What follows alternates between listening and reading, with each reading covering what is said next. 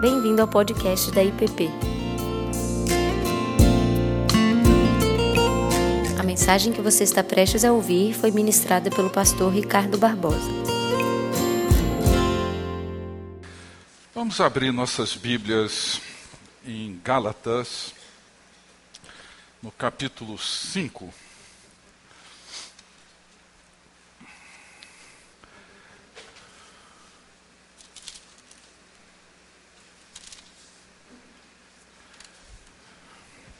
Gálatas 5. Nós estamos encerrando hoje essa série de meditações no, nessa carta de Paulo, conhecida como a Carta da Liberdade Cristã, entendendo como que Paulo constrói o conceito, o sentido da liberdade que temos em Cristo eu quero ler em Gálatas 5, verso 16, e depois seguindo no verso 24 até o final do capítulo 6. Gálatas 5,16: Digo, porém, andai no espírito e jamais satisfareis a concupiscência da carne.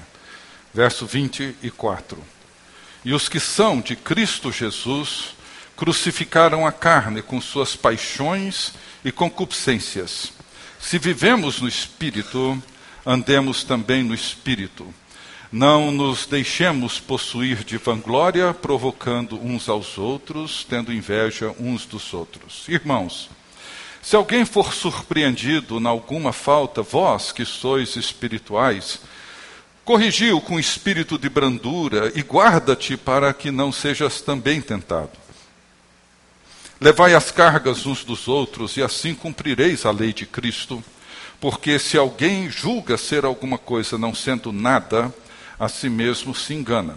Mas prove cada um o seu labor, e então terá motivo de gloriar-se unicamente em si e não em outro, porque cada um levará o seu próprio fardo. Mas aquele que está sendo instruído na palavra, faça participante de todas as coisas boas aquele que o instrui. Não vos enganeis, de Deus não se zomba. Pois aquilo que o homem semear, isso também ceifará. Porque o que semeia para a sua própria carne, da carne colherá corrupção. Mas o que semeia para o espírito, do espírito colherá para a vida eterna. E não nos cansemos de fazer o bem, porque a seu tempo ceifaremos, se não desfalecermos. Por isso, enquanto tivermos oportunidade, façamos o bem a todos, mas principalmente aos da família da fé. Vede com que, grande, vede com que letras grandes vos escrevi de meu próprio punho. Todos os que querem ostentar-se na carne, esses vos constrangem a vos circuncidar somente para não serem perseguidos por causa da cruz de Cristo.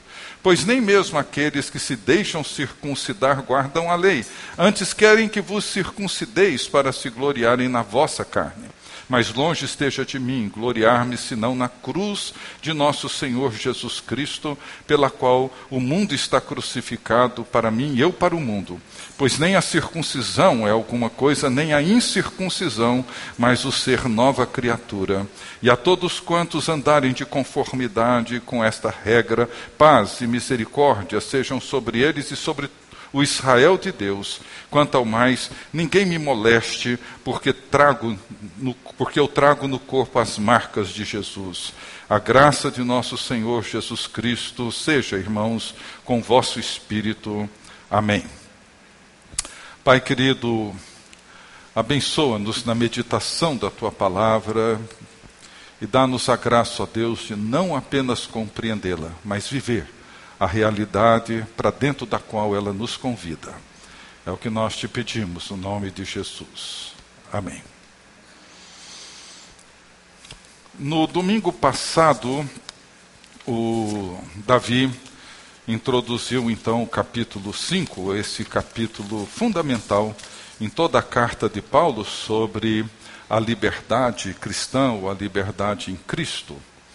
E o verso 16, ele traz consigo esse mandamento e uma promessa. Andai no espírito e jamais satisfareis a concupiscência da carne. A estrutura do pensamento de Paulo, a forma como Paulo desenvolve e constrói a sua compreensão da liberdade, uma vez que é um princípio básico, fundamental da fé. E para Paulo, a liberdade não está sob discussão. Ele diz: foi para a liberdade que Cristo nos libertou. Ou seja, o princípio da fé, o fundamento da fé, é viver essa liberdade para a qual Cristo nos libertou. A questão de Paulo, basicamente, não é em relação ao fato, ao princípio da liberdade, mas a maneira, a forma como nós iremos vivê-la.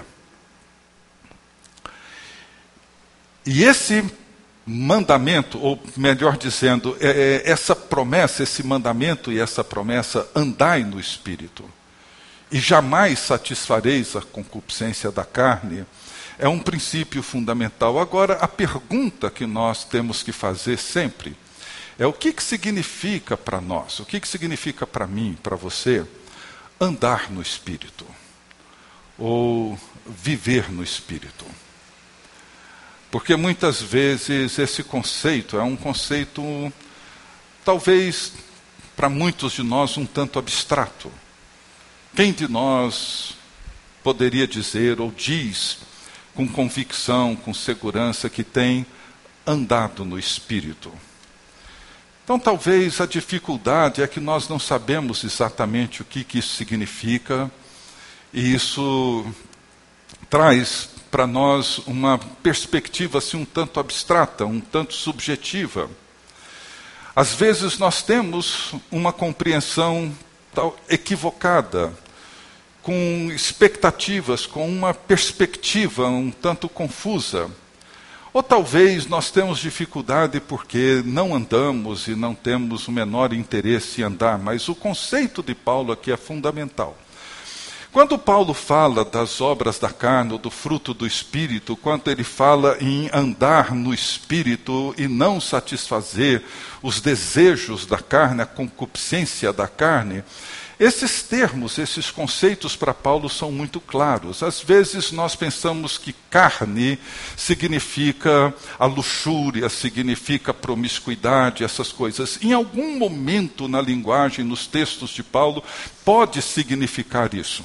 Às vezes Paulo usa essa expressão carne para descrever o nosso corpo, descrever a vida que eu tenho na carne, ele está falando da vida que ele tem nesse corpo, etc.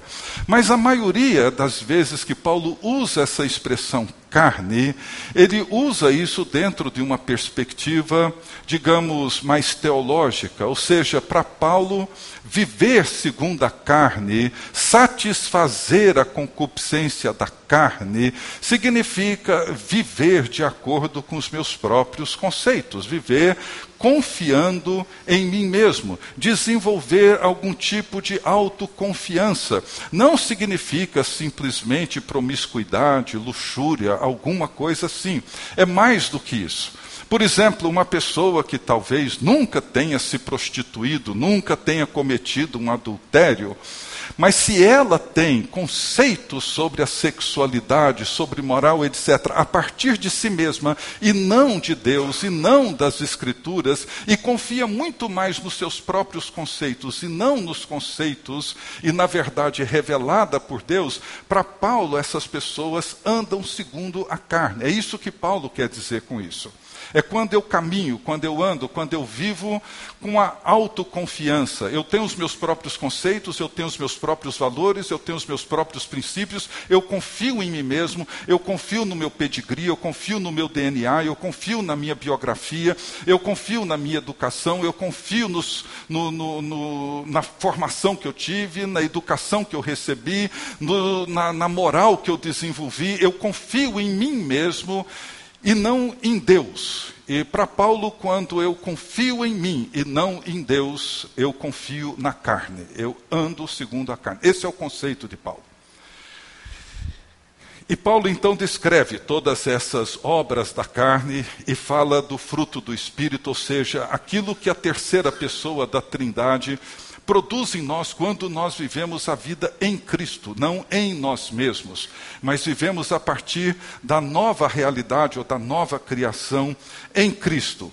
Então, Paulo vai nos conduzir no final dessa carta para o significado do que é andar no espírito ou viver no espírito, que para Paulo a vida ou os seres humanos são divididos nessas duas categorias: aqueles que andam no espírito ou segundo o Espírito, ou vivem no Espírito, ou vivem segundo o Espírito, ou aqueles que andam na carne ou vivem segundo a carne. Para Paulo, o mundo é, de certa forma, dividido nessas duas categorias. Ele, no capítulo 8 de Romanos, ele deixa bem claro que no momento em que nós somos salvos em Cristo, no momento em que nós já não somos mais condenados, mas justificados em Cristo Jesus, nós já não andamos mais segundo a carne, mas segundo o Espírito. Essa é a grande realidade que nós precisamos entender e precisamos abraçar. E Paulo, no verso 24, depois de falar das obras da carne e do fruto do Espírito, ele apresenta o princípio, ele apresenta o fundamento dessa liberdade cristã.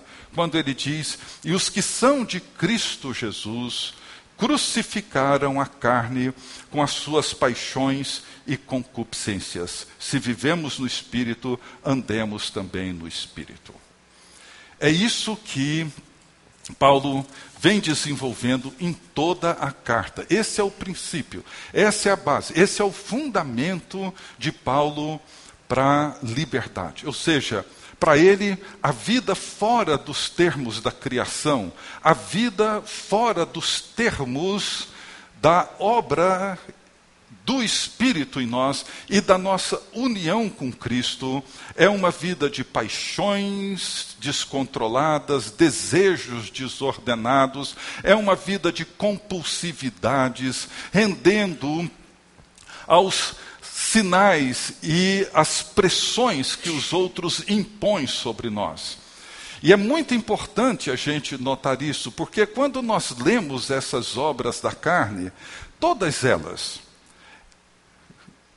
não são fruto de uma alma, de uma pessoa livre.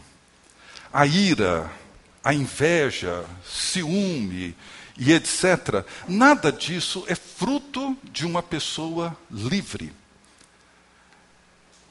São frutos de agentes externos que nos levam, induzem a viver daquele jeito. Ninguém odeia porque é livre para odiar. Ele odeia porque alguma coisa externa provoca nele o ódio. Ninguém é livre para viver dominado por ciúmes. O ciúme não é expressão de liberdade, é expressão da compulsividade de um instinto que nos é provocado por agentes externos. A mesma coisa com todo tipo de promiscuidade. Por outro lado, a pessoa que ama, que perdoa, que é mansa, que é pacificadora, são pessoas livres Ninguém que não goza dessa liberdade ama. O amor é expressivo de uma pessoa livre.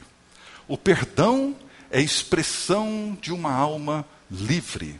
A mansidão é a atitude de uma pessoa que entende a liberdade. O fruto do Espírito são expressivos da liberdade cristã a obra da carne ou as obras da carne, nenhuma delas. Ninguém faz aquilo que Paulo descreve como expressão da sua liberdade, embora a nossa cultura tente pintar essa realidade, tente pintar esse quadro como se ele fosse expressivo da liberdade. Muitas pessoas acham que ser livre é dizer o que pensa, fazer o que quer, usar as pessoas do jeito que quer usar, etc, etc. Mas isso não é liberdade. Paulo diz que a liberdade, ela produz um outro tipo de fruto, produz um outro tipo de relacionamento. E o princípio para esse outro tipo de relacionamento é isso que Paulo diz: os que são de Cristo Jesus crucificaram. A cruz permanece no centro da liberdade. E esse é o grande paradoxo da liberdade cristã. O grande paradoxo dela. E no final do capítulo 6, Paulo vai dizer sobre isso. Mas o que, que significa então, na prática, no dia a dia, andar no espírito e não satisfazer essas concupiscências, esses impulsos, esses desejos, esses anseios da carne? Paulo dá alguns exemplos aqui. Primeiro, ele diz no capítulo 6, verso 1: Irmãos, se alguém for surpreendido em alguma falta, vós que sois espirituais, corrigiu com espírito de brandura, e guarda-te para que não sejas também tentado. Veja, para Paulo, a liberdade, ela, como eu já disse, ela se expressa, ela se manifesta na vida de cada um de nós, ou na vida daqueles que vivem como homens e mulheres livres em Cristo no perdão. O perdão é uma expressão da liberdade cristã. Somente uma pessoa livre perdoa.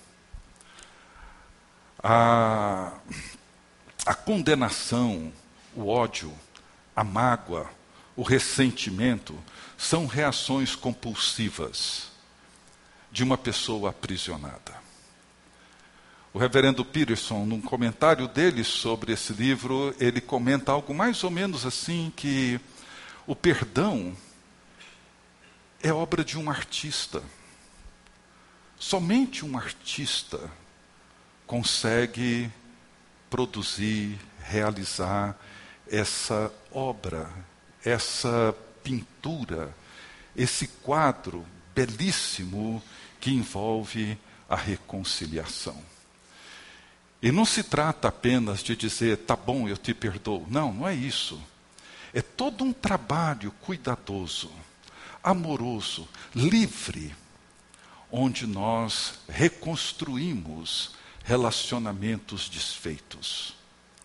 Somente uma pessoa livre é um artista capaz de fazer isso. O ódio a vingança, a retaliação, isso é fruto de uma compulsividade de uma alma aprisionada. Nós andamos no espírito quando nós perdoamos. Um outro exemplo que Paulo traz, versos 2 e 3. Levai as cargas uns dos outros, e assim cumprireis a lei de Cristo.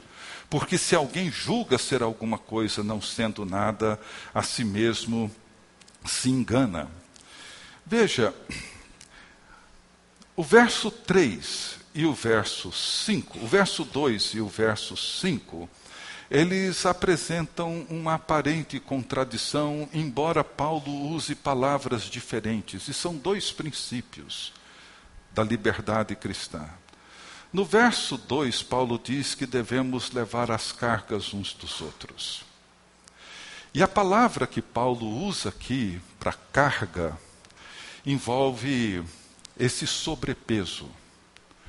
Muitas vezes nós vivemos situações onde um peso enorme, um fardo pesadíssimo recai sobre os nossos ombros.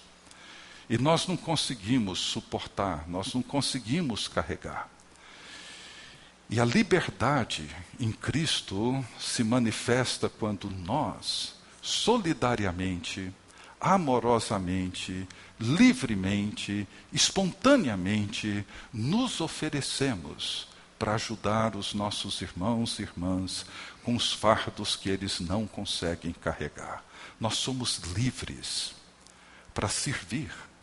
Nós somos livres para tomar essa iniciativa e dividir os fardos e carregar os fardos uns dos outros.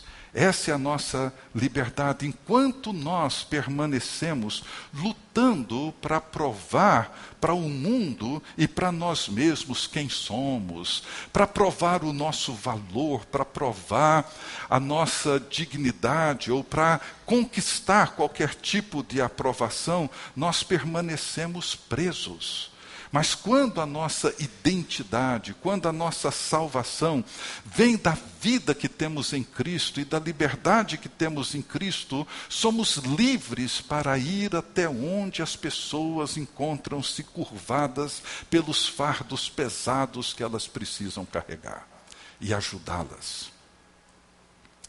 Mas um terceiro que aparece no verso 5, quando Paulo diz assim: porque cada um deverá levar o seu próprio fardo.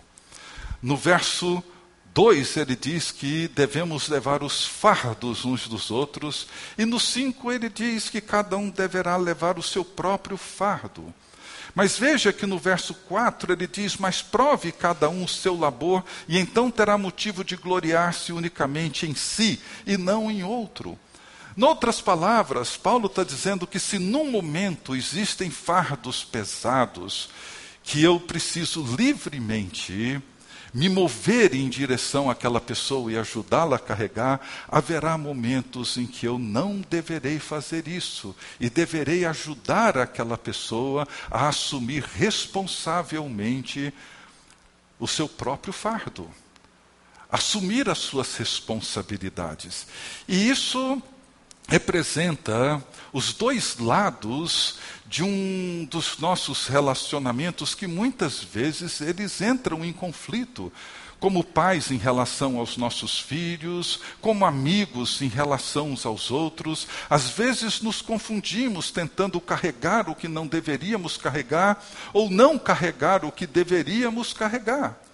Existem situações onde nós temos que ajudar o outro a ser responsável. Nós somos livres para assumir e viver responsavelmente.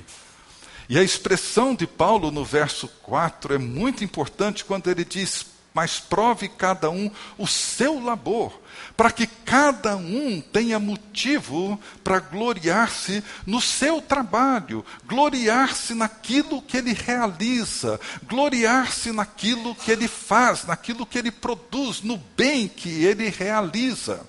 Às vezes, nós, pais, no nosso desejo de proteger os nossos filhos, nós os poupamos de responsabilidades e, de repente, nós os vemos já crescidos, e infantilizados e adultos infantilizados, incapazes de assumir responsavelmente as suas próprias tarefas, as suas obrigações e os seus deveres. E essas pessoas tendem a tornarem-se pessoas prisioneiras de si mesmas e que começam a viver requerendo e exigindo dos outros a parcela do compromisso e da responsabilidade deles em mantê-los de pé. E muitas vezes, e temos visto isso muito, com muito mais frequência do que queremos ou gostaríamos, vemos hoje nas nossas famílias, na nossa igreja, muitos adultos que não aprenderam a carregar os seus próprios fardos. Então, a vida da liberdade, ela requer esse movimento. Às vezes, eu preciso entender que eu sou livre para ajudar alguém a carregar o fardo pesado que ele não consegue. Mas haverá momentos em que eu preciso ser livre para deixar que aquele irmão, aquela irmã, aquele filho, aquela filha carregue o seu próprio fardo. Porque nós somos livres na medida em que nos tornamos responsáveis. Andar no espírito, entre outras coisas, implica em viver e andar responsavelmente. Mas aí Paulo entra em dois temas para nossa conclusão. O primeiro deles, no verso 7, 8, Paulo diz assim: Não vos enganeis, de Deus não se zomba. Pois aquilo que o homem semear, isso também ceifará. Porque o que semeia para a sua própria carne, da carne colherá corrupção. Mas o que semeia para o espírito, do espírito colherá a vida eterna. Nós andamos no espírito na medida em que nós semeamos no espírito. O que, que significa isso? Significa, como Paulo diz, não nos cansar de fazer o bem. Ter essa consciência da nossa responsabilidade, não apenas para com o nosso próximo, com o seu fardo pesado, mas a nossa responsabilidade para com toda a sociedade à nossa volta. E na medida em que nós semeamos, na medida em que nós jogamos a nossa semente, plantando aquilo que é bom, aquilo que produz bons frutos, seja dentro de casa, seja no trabalho, seja em qualquer ambiente, nós colheremos os frutos da vida eterna. Paulo diz que quem semeia para o espírito do espírito colherá a vida eterna, mas quem semeia corrupção vai colher a sua própria destruição. Isso envolve aquilo que você lê, isso envolve aquilo que você vê. Isso envolve o tempo que você vai gastar com os seus aplicativos, com o seu celular, com a sua internet, com a sua TV. Isso envolve tudo aquilo que você faz o dia todo, você está o tempo todo semeando. E o que Paulo está dizendo é que nós vamos colher é uma relação lógica. Nós vamos colher aquilo que nós plantamos, aquilo que nós semeamos.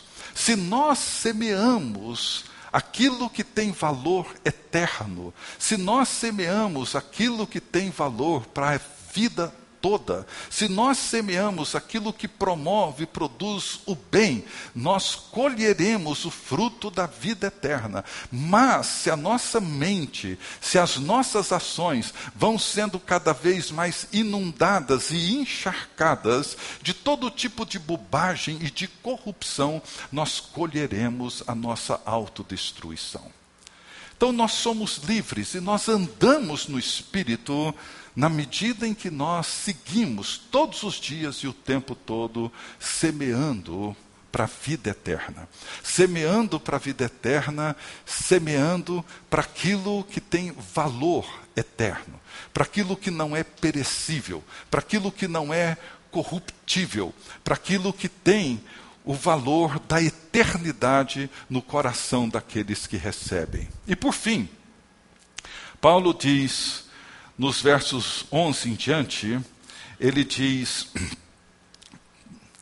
particularmente no 14, mas longe esteja de mim gloriar-me, senão na cruz de nosso Senhor Jesus Cristo, pela qual o mundo está crucificado para mim e eu para o mundo. Veja, Paulo termina essa carta com essa declaração majestosa. E como eu disse, aqui ele apresenta o grande paradoxo da liberdade. Paulo se gloria na cruz. Que liberdade existe na cruz? A cruz é morte, a cruz é vergonha, a cruz é dor. Mas a cruz de Cristo revela esse Deus que entra no nosso mundo, no mundo onde as coisas não acontecem do jeito que nós queremos ou planejamos, como Davi orou ainda há pouco. A crucificação é Jesus entrando num mundo de política, de economia, de religião, de relacionamentos. E quando ele entra e ele assume sobre si a culpa, ele assume sobre si o mal, ele assume sobre si a violência e não revida com a violência, com o mal, mas ele traz para si e ele absorve esse mal que ao mesmo tempo ele rejeita, ele mostra na cruz que o mal não teve nenhum poder sobre ele. O que a cruz de Jesus Cristo revela é que o mal que o mundo tentou fazer contra ele não produziu o efeito que o mundo planejava fazer. E na cruz, Jesus Cristo triunfa sobre o mal, mostrando que tudo aquilo que ele intentou fazer contra o Filho de Deus não logrou nenhum êxito. A cruz é a maneira como Deus enfrenta os poderes desse mundo, absorve a maldade desse mundo, rejeita essa maldade no seu sacrifício e mostra que o mundo não tem o poder de fazer com ele aquilo que pretendia fazer. E é isso que Paulo proclama.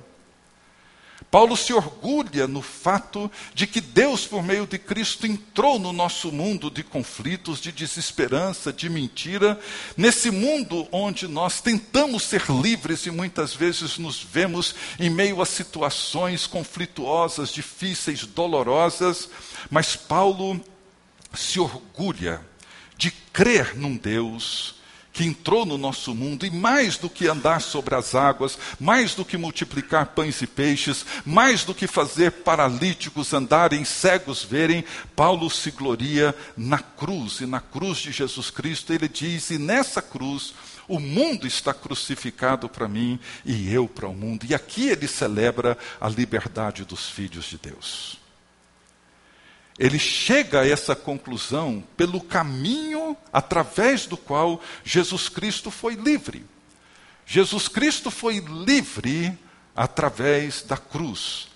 Ele experimentou a liberdade quando encontrou-se em dificuldades, quando foi questionado pelos seus inimigos, Paulo encontrou a liberdade quando ele enfrentou o naufrágio, quando ele enfrentou açoites, quando ele ficou preso quatro anos, quando ele foi algemado. Ele encontra a sua liberdade diante de todos os fatos que conspiravam contra a sua liberdade. E ele coloca essa liberdade nesse tema central que é a cruz. O mundo está crucificado para mim e eu para o mundo. Eu quero concluir com essa expressão de Paulo, que ele encerra todo o seu argumento nessa carta, quando ele diz assim: que nem a circuncisão é coisa alguma, nem a incircuncisão, mas o ser nova criatura. A grande preocupação dos judeus era em relação à circuncisão. E havia esse debate.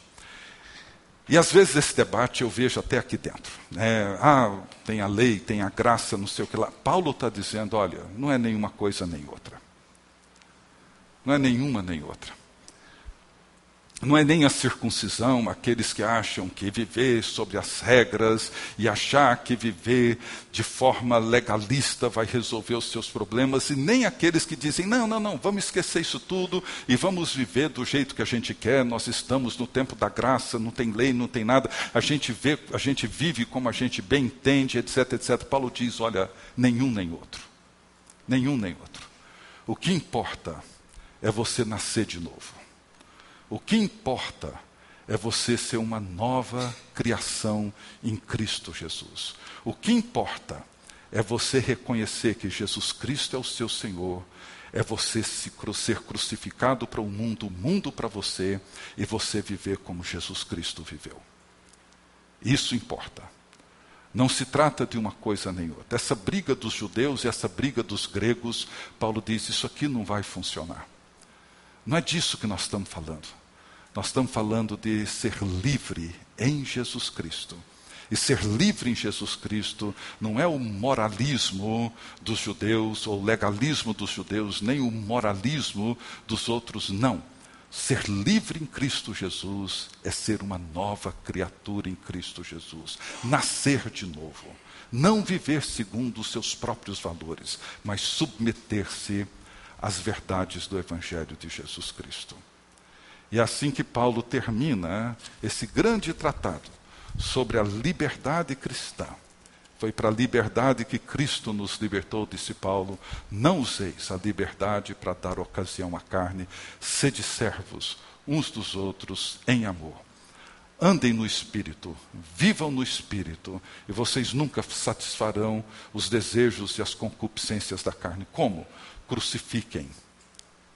Crucifiquem, morram para o mundo e que o mundo morra para vocês e vivam como verdadeiros filhos e filhas de Deus, que nasceram de novo e tornaram-se nova criação em Cristo Jesus.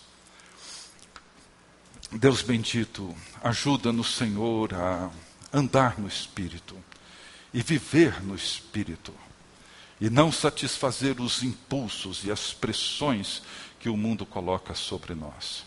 Que o Senhor nos ajude e nos abençoe, ó Deus, a viver dessa maneira, para a tua glória e para o bem do mundo que o Senhor criou.